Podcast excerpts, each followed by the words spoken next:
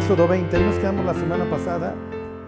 Nada más quiero terminar esto, decirles cómo, hacia dónde va, hacia dónde va el imperio asirio y hacia dónde va nuestra vida, exactamente igual. Hagan de cuenta que somos israelitas con un imperio asirio en expansión. Bueno, nosotros ya nos conquistaron hace mucho, ¿ok? Pero intelectual y espiritualmente, ¿ok? La idea asiria se lo tienen que aprender, es la asimilación lingüística, política y cultural, ¿ok? De los pueblos conquistados. Charlie, no entiendo nada, pero se oyó interesante, ¿ok? Se lo repito. Los asirios, como hoy esta chunche, quiere la asimilación de los pueblos que conquista. Cultural, lingüística y política, es lo que intentaban, ¿ok? Hacer un, hacer un solo mundo. Cuando los asirios están conquistando a los diversos pueblos, lo que ellos entienden es su universo, y entonces va a haber un solo gobierno y una sola religión mundial, en donde te dejo que adores a tus dioses, pero hay uno principal, en este caso es el rey, que es el representante de Asur, el dios de los asirios. Entonces te vas a sujetar a Asur, te doy chance que tengas tú también tus propios dioses, pero me sigues respetando a este y las fiestas de Asur y etcétera. ¿Ok? Hacia allá va la humanidad una sola religión, una sola moneda y un solo poder político. Hacia allá vamos, esa es la idea, la bestia va a querer gobernar sobre todos. Hoy este es el medio, te hago que tengas una asimilación a mis ideas, ¿ok? A través del aparatito. Y te hago un esclavo, un esclavo de la pornografía, del chat, de las, de las este, compras. Piensen qué fácil es comprar. One click, los que tienen el one click en Amazon, mm, mm, mm, o las canciones con tu huella o las aplicaciones con tu huella. ¿sí? Obviamente las tiendas cada vez se van a ir vaciando, ¿por qué? Porque cada vez es más fácil, le aprietas, le aprietas y luego ya chillas cuando llega el estado de cuenta de Vancomer. Ajá. Pero hacia allá vamos y esto obviamente está generando esclavitud. Y si se acuerdan, lo peor que están generando las redes sociales y Voy a citar el libro que les leía, La cacofonía, la cantidad de interrupciones, lo peor que ha generado es que las personas sean cada vez menos empáticas y que las capacidades para relacionarse socialmente se destruyan. Entonces, entre más jóvenes son las personas hoy expuestas a esto, mientras, como les dije, conforme vayan creciendo, menos sus capacidades de relacionarse socialmente. Entonces, como les decía yo hace 15 días, en un futuro cuando los matrimonios se peleen, cada quien se va a ir a su baño y se van a mandar sus emoticones más feos, fúchila, porque ya no van a tener la capacidad para pelearse entre ellos, ya no van a poder hablar. Y lo peor, las personas conforme vayan creciendo y menos expuestas estén al trato, obviamente van a ser mucho más irreverentes a los, a los padres, lo cual va a ser 100% eh, destructivo, porque luego háblales de Dios, ya no van a entender, porque ahorita lo vemos, esto ya no, ya no van a poder entender, pero no van a poder leer las caras. Yo no sé si ustedes lo sepan, pero en una frase lo menos importante son las palabras. En la comunicación, las palabras implican menos del 20% del mensaje. Ajá. ¿Por qué? Porque todas las palabras están envueltas en un contexto y el contexto es la postura, la, entonación, ¿sí me explico? Y aquí, ¿está enchilado o está feliz? ¿Sí me explico? O sea, a mí un, un inoportuno me manda a decir, ¿cómo viste el triunfo de mis chivas? Y yo le contesto, qué emoción.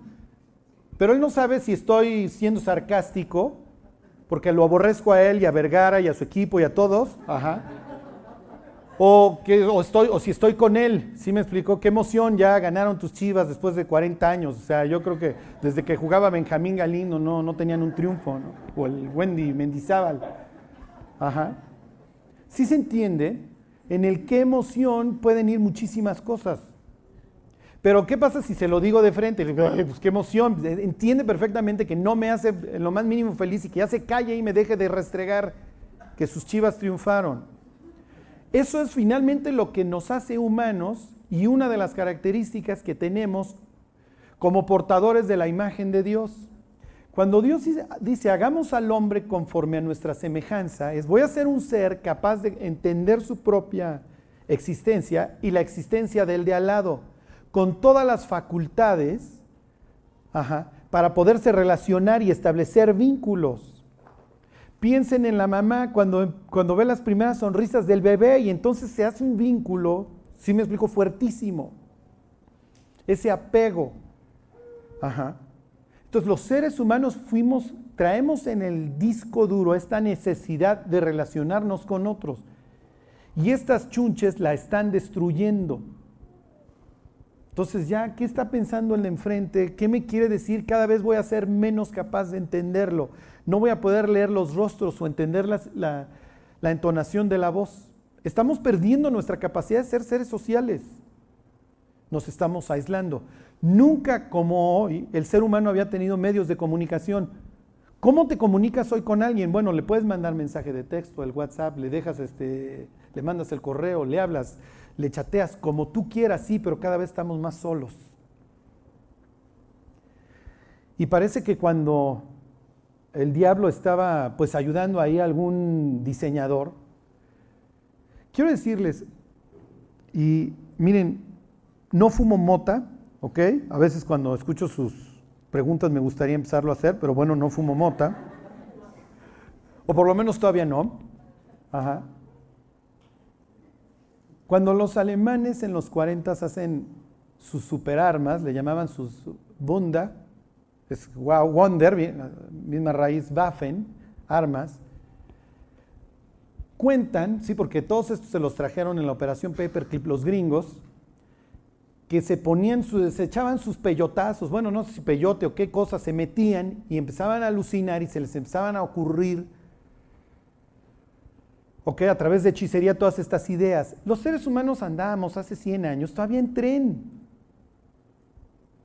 Sí, y la Biblia dice que Dios tiene cuidado de la ciencia. ¿Qué está implicando? A ver, vámonos más despacito muchachos, porque si yo les hubiera permitido hace mil años hacer esto, se acababa la historia mucho antes y ya no nacían y me achicaban la familia. A Steve Jobs esto de pasarlas se le ocurrió en un pasón. Pero acuérdense que la, Biblia asimila la drogadicción a la hechicería, la palabra, pero los hechiceros es los fármacos. El oráculo de Delfos era una chava sentada en un triángulo sostenido por cadenas y entonces andaba bien high en algo y venían los sacerdotes y le preguntaban acerca de si iban a ganar o no la guerra. Y entonces la otra empezaba a echar un chorote toda poseída. Lo que les quiero decir es que no crean que no lo hicimos sin ayuda. ¿Ok? Todos estos, la campana que tenían los nazis y sus superarmas y el B2, no crean. O sea, no crean que de repente eran mucho más geniales los alemanes que el resto, pero sí tenían ayuda. O sea, detrás de esto, no vayan a pensar que no hay unos angelitos diciéndole, hazle así y hazle así. Porque esto es mi, ¿cómo les diré? Es la forma ahora de unir a la humanidad. Y ustedes, imagínense, cuando esto ya lo cambien, y haya, una, haya, ¿eh? haya este, hijo, haya una interfaz con el cerebro, literalmente el diablo va a poder decir, piensa esto y le doy enter y se lo mando a todas las mentes, es lo que dice la Biblia. Todo el mundo va a traer la marca o el número de la bestia y el que tiene inteligencia calcule el número de la bestia, pues es 666, eso para saber qué es. Pero imagínense qué increíble para el diablo. A ver, Dios, ¿tú sabes lo que están pensando las personas? Sí. Tú, Satanás, no. Y Satanás diciendo no. Pero estoy a nada de darle a un clic y que toda la humanidad piense lo mismo. Sí, por eso leemos que cuando la bestia da la orden de que todos se postren delante de su imagen, todos lo hacen, excepto los que tienen la marca. Y esto de suministrar información al cerebro humano, dicen que está cada vez más cercano, o sea, de que te conectes y bajes la enciclopedia británica. Por eso leemos en capítulo 14 de Apocalipsis que va a pasar literalmente un ángel diciéndole a las personas, el que se ponga la marca ya no tiene regreso. No es de que te ponga un chip nomás con tu tarjeta de crédito, no, influye tu forma de pensar. Entonces te genera una aberración hacia la salvación y el nombre de Cristo. Entonces ya nunca te vas a poder arrepentir, aunque mantengas tus facultades mentales. Y todo esto se los comento ahora que estamos viendo la caída del norte, porque Israel se quiso asimilar, quiso ser como el resto de las naciones y se volvieron vanos. Entonces el ganchito para que cada vez vivamos más inmersos en esto es la pura vanidad. Y como les decía, los seres humanos ahora hemos cuantificado la felicidad en cuántos likes, en cuántos seguidores, en cuántos retweets, en cuántos comentarios. Y entonces ahí estamos viendo al vecino, mm, pero él tuvo 42 likes en su foto. O sea, ¿a qué tenemos que llegar los seres humanos para photoshopear una foto y subirla? ¿Sí me explico? Yo no sabía que esto hacían los jóvenes, que las photoshopeaban. Y yo saliendo con lonja, háganme el favor, o sea, yo con el callo de la andadera. Entonces ahí nos quedamos. El aparatejo este sí, o sea, digo, ya no, ya no podemos vivir sin él. Somos aparato dependientes. Ajá. Pero, ¿cuánto lo usamos para el trabajo, para comunicarnos, voy a decir normalmente? ¿Y cuánto lo usamos para adorarnos a nosotros mismos? Y les, y les decía yo la semana pasada, esta chunche nos ha esclavizado. Ya, es lo primero que agarramos en la mañana, lo último que dejamos en la noche. Y hay veces que la gente ni siquiera lo apaga, ¿sí?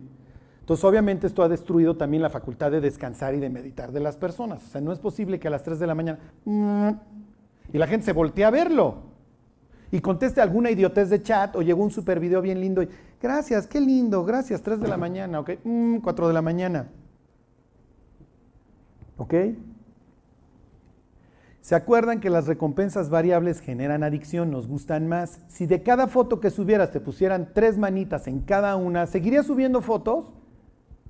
No, porque pues ya sabes que tres manitas, ya cada una, ya llevé, llevo, voy en la foto mini, nada más me ponen tres. no, pues ese es el chiste. Voy por todas las canicas, muchachos, ¿ok? En la pasada tuve 18 likes, ahora voy por 36. Y si caen las 36, ya tienes un superadicto, porque ahora va por las 72 y luego la 144 y así exponencialmente. No hay llenadero. Y si una persona tiene mil seguidores, pues ahora va por dos mil. Y si tiene dos mil, va por cuatro mil. No hay llenadero. Natural, esto genera adicción. Ok, el segundo mandamiento. Primero Dios les dice, yo los saqué de la tierra de Egipto de casa de servidumbre. Primer mandamiento, no vas a tener dioses ajenos delante de mí. Ya desde ahí estamos en problemas. Porque esto genera que seamos nuestro propio Dios. ¿Y a quién no le gusta tener más, más seguidores que el de al lado? O más likes. O sea, ¿te gustaría tener un solo like en alguna de tus fotos? ¿Te imaginas subir una foto y que tu único comentario sea, tápate por favor? Pues no.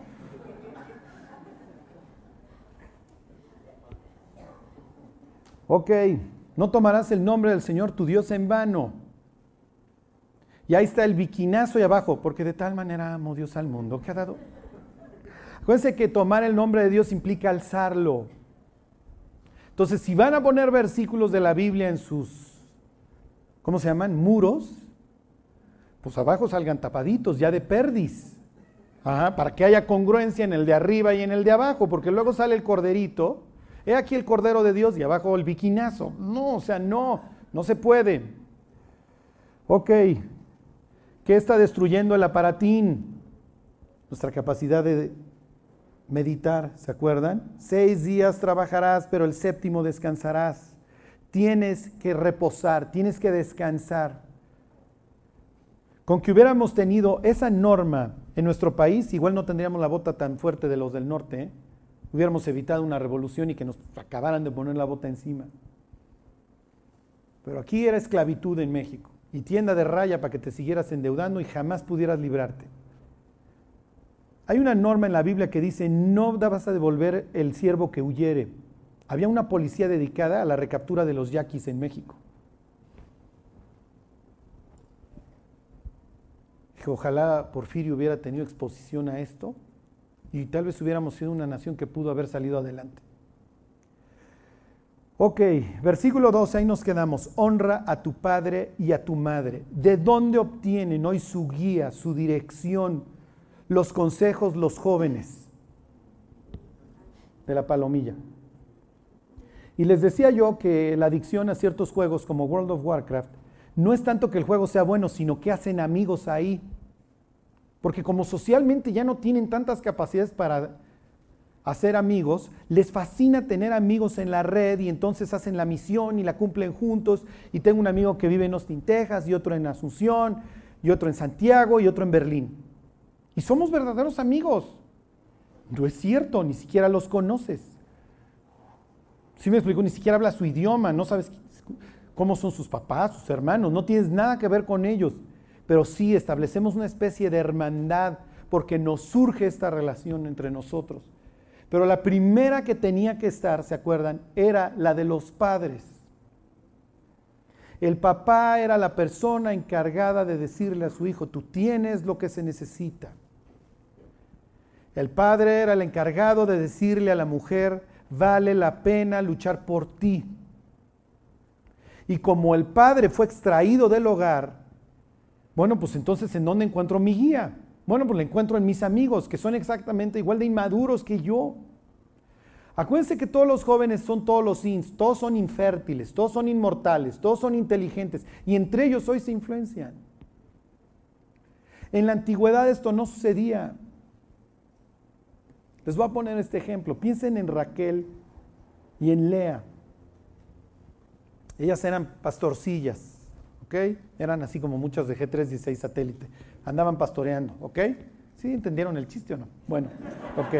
Ya, ya lo has contado, Charlie. Ok. Viene huyendo Jacob de su hermano, a quien acaba de transar, y se encuentra Raquel. Y entonces Raquel es la que anda ahí con las ovejas, con los chivos, la ve y le dice, ¿quién eres? No, soy hija de Labán, ay, mi familiar, y entonces la besa. Y alza sus ojos al cielo como diciendo, gracias Dios, vine, di, con ellos. No, no, piensen en, claro que, o sea, no es lo que el viento se llevó. ¿Sí me explico? Y entonces Labán, a ver, mi cuate, ¿qué, ¿qué, onda contigo? No, pues vengo huyendo. No, no sé si le dijo que vengo huyendo, pero oye, yo soy tu familiar. Este, mi mamá, Rebeca, es tu hermana, soy tu sobrino. Bueno, pues órale, quédate aquí a chambear, te doy refugio. Pero él no tiene dinero para la dote. Entonces, oye, estoy enamorado de tu hija Raquel. ¿Cuántos años creen que tiene Raquel? Menos. Échenle 10, 11, porque le va a chambear 10, 7 años, perdón. Para cuando se case con, ni siquiera se va a casar con Raquel, se va a casar con Lea, que tendrá en esta historia 12, 13 años. Lea es una quedada de 20 años. Ya, o sea, es ruquérrima para entonces. Sí. Cuando ustedes piensan en que Pedro es casado, ¿cuántos años le echan a la esposa y a Pedro? Piensen, claro, porque analizamos la Biblia a través de nuestras ideas y pensamos en Pedro con unas llaves y unas barbas hasta acá y calvo. Piensen, la siguiente vez que vayan un sábado a Polanco y vean a los muchachos con su sombrero negro, ahí está Pedro, 18 años, 17 años, casado. Su, esposa es Queen Verbe de 14, 15 años. Las muchachas se casaban a los 12, 13 años. Los hombres se casaban a los 15, 16. ¿Qué implica? Que tenías que madurar. Hoy tenemos treintones viviendo en la casa de sus padres jugando juegos. Son ancianos para estándares bíblicos. Una mujer que dice, me quiero realizar como mujer y me voy a casar a los 35 y a mí nadie me va, puntos suspensivos, mantener, mandar, lo que ustedes quieran, es una anciana en términos bíblicos ya. Tu época de, fertilidad, etcétera, se acabó. Las gentes tenían que madurar. Imagínense hace 100 años en el rancho llegaba el, chamaco, papá, tengo depresión infantil, llévame con el psiquiatra. Si ahí está tu psiquiatra, Kleinberg, sigue ordeñando. ¿Sí me explicó? Sí, la gente tenía que madurar. Era otro mundo, pero era un mundo en el que todavía había principios había reglas, había un respeto, había un honor a los de arriba. Pero llegó el siglo XIX y los malandros dijeron esto se acabó y estaba programado ¿eh? que para los 60 iba a venir la destrucción de la familia. No crean que los Beatles eran tan famosos, los hacían. Y vino la época de los peores, de Janis Joplin, de Hendrix, de los Beatles, antes de Elvis, para la destrucción de la familia. Sé como ellos, ellos es la gloria. No vayan a pensar que los primeros conciertos las gentes chillaban y gritaban de los Beatles. Todos los jóvenes iban vestidos igual, con un suéter acá de botones y las chavas con la falda hasta los tobillos y se les quedaban viendo. Los de hasta adelante eran puros paleros.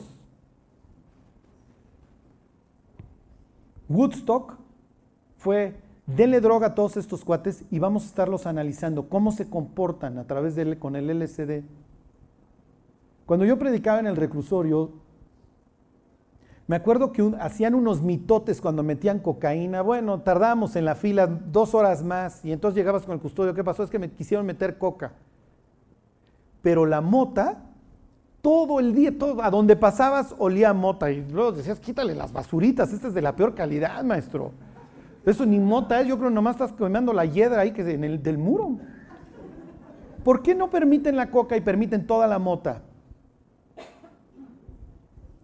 Pues no te voy a dar algo que te acelere, pero todo lo que te mantenga, adelante, mis cuates. Entonces, ahí estaban los de, los de la CIA y todos esos. A ver, denles a estos cuates puro LSD y a ver qué hacen. Aunque ustedes no lo crean, los que hayan leído Un Mundo Feliz, de eso se trata, ¿eh? ¿Se acuerdan de la Soma? Mantengan todos brutitos. A veces pensamos en el Big Brother, en el, George Orwell, orwelliano, el, fin del mundo, y el diablo dice, no, no quiero ser tan agresivo, muchachos. Contenerlos con tantita mota, todo, ahí los voy guiando.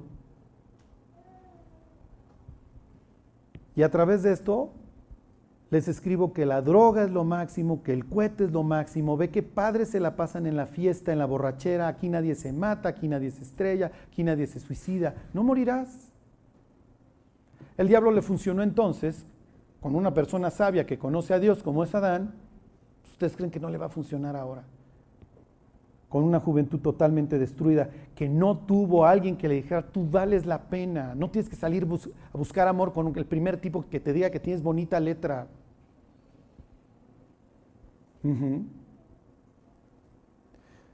Ok, versículo 13. Uy, no matarás. La traducción literal es no asesinarás. Imagínense la cantidad de personas que se han ido suicidando por el cyberbullying, porque ya no escapas. Ya no es solamente en la escuela, ahora. Y hay muchas personas que efectivamente tienen la piel muy gruesa y lo que me pongas me vale. Pero cuando la Biblia dice que no mates, se acuerdan que Jesús aclara, miren, yo sé que no han matado a muchas personas porque no pueden, pero en su corazón ya los mataron. Piensen en todos los bullies que andan ahí a través de las redes sociales. Son verdaderos asesinos. ¿eh? Tienen ese corazón que lo único que quiere es, no sé quién me la hizo, sino quién me la paga. Y con todo el odio me burlo de ti, expongo tus cosas. Piensen en la escuincla o escuincle que tienen a bien sextear y el día de mañana esto cae en manos de un desgraciado, destruyo tu reputación y destruyo tu vida. Porque esto me da la posibilidad de hacerlo. Versículo 14. Bueno, este ya ni hablamos.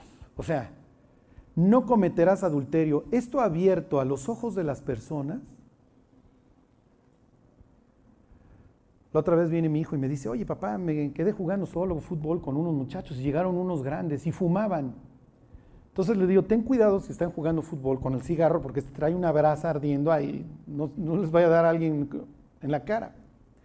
Pero no me importa si los otros fuman, o sea, no. Lo que me importa es que llegue el muchachito con los squinkles de 8 o 9 años, miren,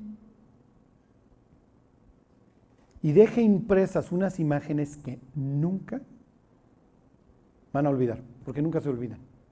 Esas primeras grotescas, duras. Y además el diablo es bien cruel, porque esas imágenes se imprimen y hagan de cuenta que el diablo es como una semilla que plantó y la empieza a cuidar. La empieza a cuidar para que la persona la medite, la rumie, la digiera, quiera volver. Y luego algo más fuerte y algo más fuerte. No piensen que los violadores así simplemente nacieron. ¿eh? Tienes que cultivar una cierta maldad para que una persona llegue a algo tan loco. Y como les decía, para cambiar las adicciones hay veces que basta con cambiar el contexto, como el caso de los heroinómanos gringos en Vietnam, que regresaban a Estados Unidos y dejaban la heroína. Y decían, ¿cómo? Si es tan adictiva. Sí, pero ya no está muriendo el amigo, ya no están los balazos todas las noches, ya no viven en esa tensión, ya no está la jungla, los mosquitos, las serpientes. No, ya. Y esto es bien cruel, porque el adicto a la pornografía, piensen, el adicto a las apuestas, a las compras, a todos lados lleva y es un clic. Es el video que le llegue.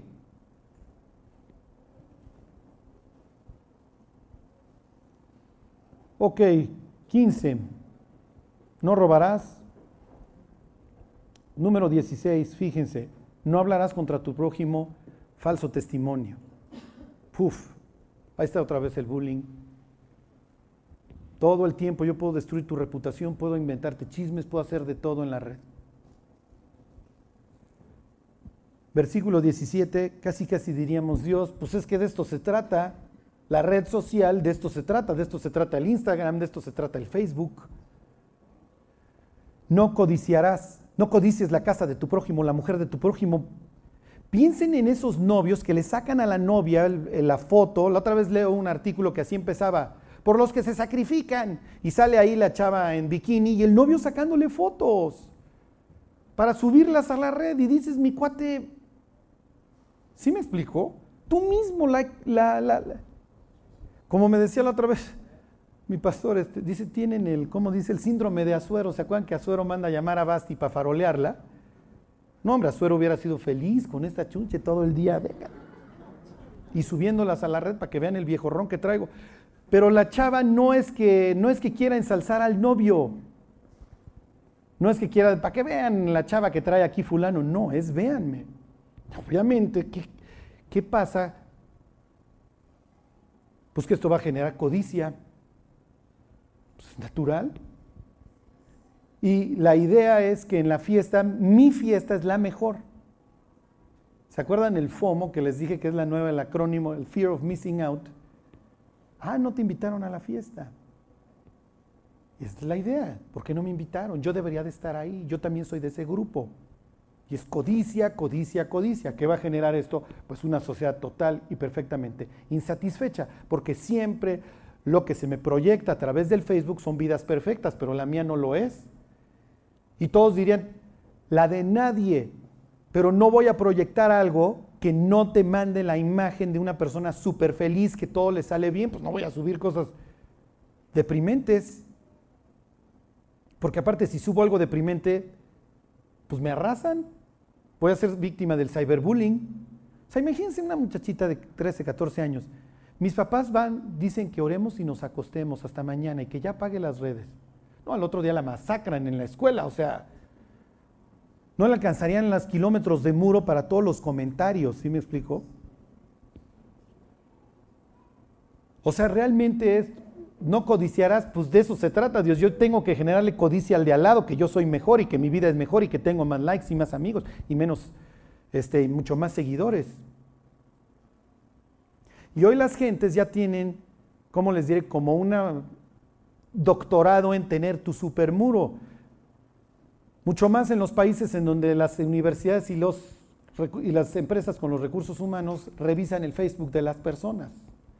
O sea que si tienen fotos en chones o peores o briagos o haciendo el cruzadito, bórrenlas porque el día de mañana que metas tu currículum a una transnacional te van a ir a buscar ahí. Y a menos de que quieras trabajar en Bacardi, pues sí me explico, va a haber poemas.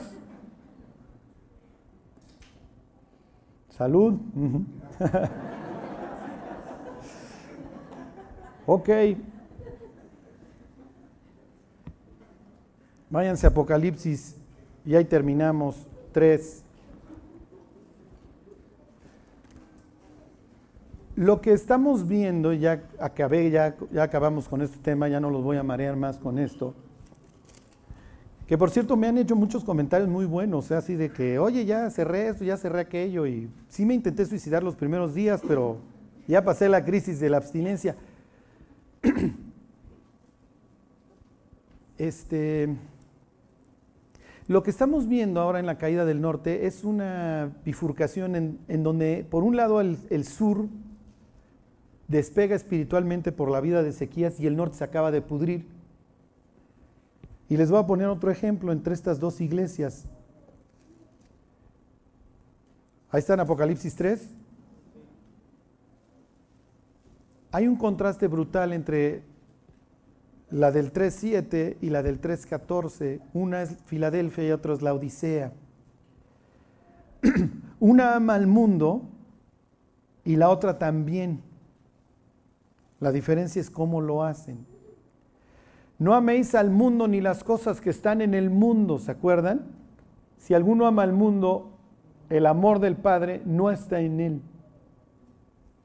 Santiago usa palabras todavía más duras que Juan. Oh almas adúlteras, ¿no sabéis que la amistad con el mundo es enemistad contra Dios? Cualquiera pues que se hace amigo del mundo, ¿qué? Se constituye enemigo de Dios. Si vosotros fuerais del mundo, dice Jesús, Juan capítulo 15, el mundo amaría lo suyo.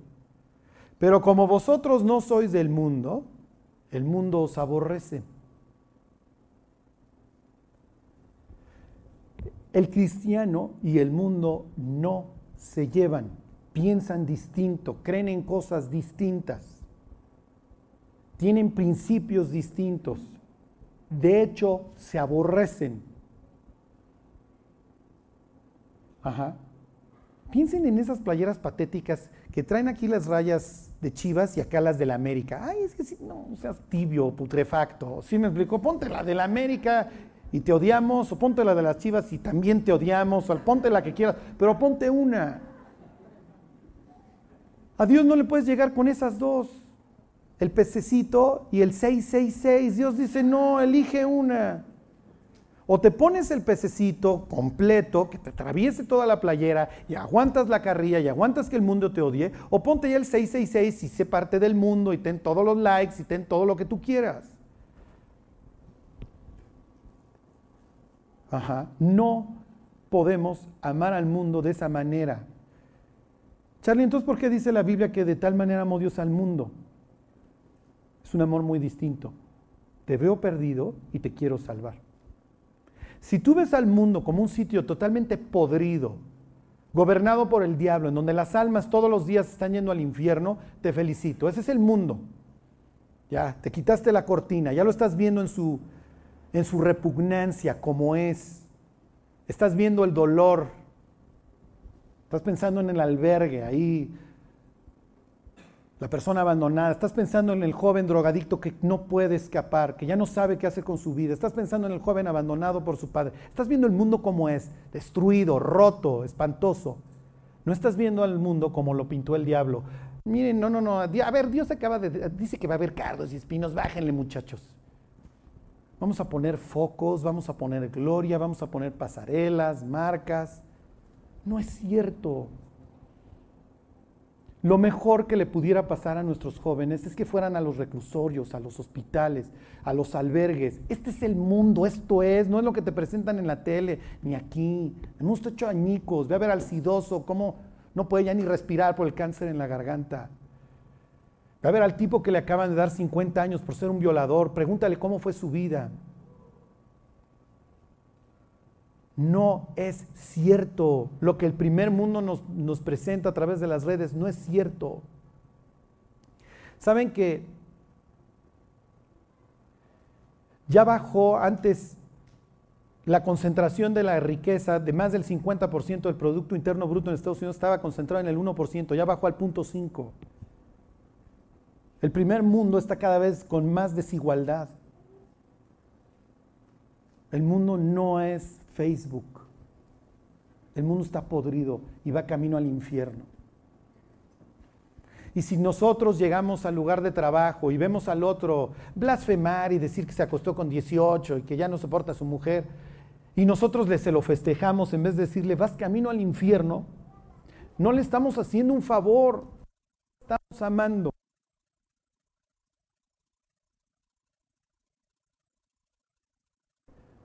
¿Lo ves como un lugar putrefacto ya destinado a lo peor? Porque Dios nos va a exigir, es que no amaste al mundo. No, Señor, decías que no, no tenía que amar. Sí, sí, lo tenías que amar. pero de una forma muy distinta. Le tuviste que haber presentado la verdad como alguien te la presentó a ti y no darle la suave.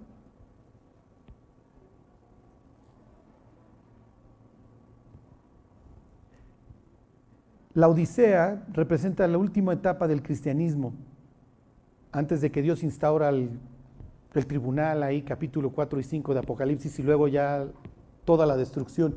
Ya vamos a regresar a esto, eh, a la destrucción del Apocalipsis, ahora que veamos cómo condena Dios al norte. ¿Ok? Y dice, por cuanto no eres frío ni caliente, sino tibio, te vomitaré de mi boca. Pues ya ponte el 666 y escucha a Marilyn Manson y a tu o a quien quieras. Pero si vas a venir conmigo, si vas a venir conmigo, vas a tener que buscarme y me vas a tener que pedir que te cambie y que te transforme y que te use. No hay de otra. 3.8, ahí me falta nada más un versículo, ¿ok? Dice, yo conozco tus obras. He aquí he puesto delante de ti una puerta abierta a la cual nadie puede cerrar.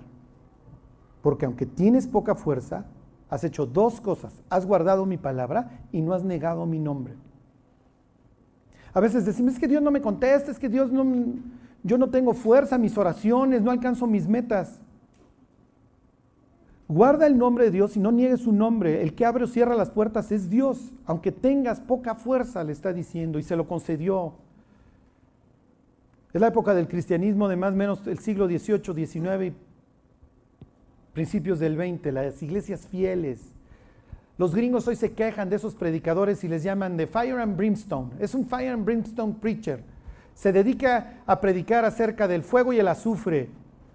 Oye, un día me pregunta una persona, ¿Por qué hablas del infierno? Bueno, pues si yo creo que hay un infierno, ¿tú crees que sería yo un enfermo mental si no le saliera a decir a la gente que hay un infierno? Si yo no creyera en el infierno, pues yo, ¿para qué me meto en problemas? Ok, vayan a Apocalipsis 22 y ahí terminamos. El norte se lo va a llevar el tren. El sur, bajo el gobierno de don Ezequías, la va a librar. Y avivamiento y todo, y felicidad y todo va a ser alegría. ¿Se asusta Dios de que pequemos? Cuando Dios ve a un pecador, ¿se asusta? ¿Se acuerdan? Dios está en su trono, dice la Biblia. Dios está en su trono y es inconmovible. O sea, no, no, no está turbado, no está nervioso. Dice, muchachos, no se me ha salido del control nada. Fíjense cómo termina el Apocalipsis. Es un versículo espantoso. ¿eh? 22.11. El que es injusto, sea injusto todavía. O sea, piensen, esto debería estar ahí en el Congreso, ¿no? Atésquense que hay lodo, muchachos. Sale la otra vez una noticia, no sé si sea cierto, y dice Angela Merkel, tenemos que volver a la Biblia y los cristianos lo ponemos como wow. No es cierto, no le interesa la Biblia, ¿eh? ni le interesa que Europa regrese a principios cristianos.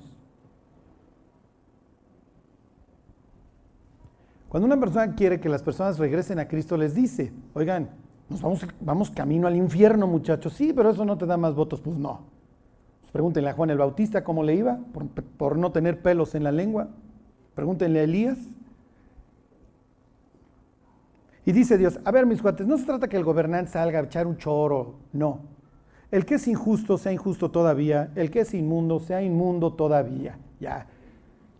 Yo estoy en mi trono y soy inconmovible. No me asusta lo que estoy viendo. Entendí desde el instante que hice el ser humano libre que esto podía pasar. Porque la libertad que el ser humano tiene la ha empleado para destruir al de al lado de millones de maneras no solamente al de al lado, sino su propia vida. Pero luego aclara, y este es el mensaje para nosotros. El que es justo, practique la justicia todavía. Y el que es santo, santifíquese todavía. Si tú quieres caminar con Dios, Dios dice, ven, y sé más profundo cada día. Oye Dios, es que no soy perfecto. No me importa. Lo que quiero es que cada día seas mejor. Santifícate todavía, santifícate todavía, mañana, pasado, hasta que te encuentres conmigo. Y sí, para santificarnos vamos a tener que dejar esto a un lado. Y en las noches le tendrán que poner la alarma de que suene nada más cierto número, su jefe, el que sea, y que vuele. Van a tener que pasar tiempo con sus hijos, jugar con ellos, amarlos. Porque si no, ¿quién se va a encargar de criarlos? Mr. iPhone o Android o el que tengan. ¿sí? Si nosotros no somos profundos en nuestra relación con Dios, ¿cómo el incrédulo va a querer voltear a ver a Dios? Charlie, yo he hecho muchas idioteces, yo también. Charlie, yo he cometido muchos pecados, yo también. Pero quiero terminar esta historia de estas dos, del sur y el norte, uno pudriéndose y otro mejorando, con este versículo. Si tú quieres seguir a Dios, Dios está dispuesto. Y si lo buscas, lo vas a encontrar. Y cada paso que tú des en su dirección, Dios va a dar el mismo hasta que se acorte la brecha. Charlie, es que cuesta trabajo. Pues sí, cuesta trabajo, pues sí. De eso se trata, de cargar la cruz. Y pues, ¿quién quiere cargar la cruz? La otra vez decía doña Cindy, ¿cómo se llama? Cindy Crawford. El único problema con las fotos de Cindy Crawford es que no es Cindy Crawford. Hay una serie de ingenieros que le saben al Photoshop para arreglar todo lo que está mal. Lo que nos están proyectando aquí no es verdad. ¿Cómo no van a llegar los matrimonios con una expectativa de que todo es de rosa, si es lo que vieron ahí? Y a la primera pelea ya se acabó el amor. Todavía ni empieza, muchachos. Igual después de 40 años de casados ya empieza. Es una determinación, punto, de estar con la misma persona hasta que te mueras, de procurarla, de negarte a ti mismo, de eso se trata. Bueno, ok. Ay, Charlie, hoy sí venías Fire and Brimstone. Ok, sí. Sí. Practíquenlo, ¿eh? Y cuando le digan a las personas, no, mira, es que si no te conviertes te vas a ir al infierno. Sí, muchas veces hay que hacerle así. Pero por lo general, lo que ves delante de ti es un rostro diciendo, pues sí, si hay un juez justo en el universo, pues sí me voy a ir al infierno. Si está uno gobernante mexicano en el trono allá, todos pasamos, muchachos. Todos pasamos. Una lana o un plantón. Es lo que dicen las religiones. ¿eh? Échenle montón para sacarlo de ahí o échenle unas ofrendas para sacarlo de ahí. Por eso los pueblos resuelven sus problemas de acuerdo a, a cómo consideran a sus dioses. Los dioses son un reflejo de la sociedad. Bueno, vamos a orar, vamos a pedirle a Dios. Ah, ok. Este, vamos a pedirle a Dios que nos dé la disciplina. Va a depender de cada uno, ¿ok? Habrá gente que digan, yo ni Facebook tengo o lo tengo por ahí, pero si tú en el fondo de tu corazón sabes que esto está destruyendo o que está destruyendo tu relación con Dios, cancélalo. bueno, Dios te queremos dar gracias por el amor que tú nos tuviste, Dios por tu misericordia que te llevó a perdonarnos. Ayúdanos, Dios, a, a tener una relación contigo profunda, Dios, que no seamos superficiales, que te podamos conocer, Dios. Te damos gracias por la vida de cada uno de los que estamos hoy aquí. Gracias, Dios, por lo que escuchamos y te bendecimos, Dios, y te pedimos que nos guíes y nos guardes y que nos permitas escuchar tu voz. Te lo pedimos, Dios, en el nombre de Jesús. Amén.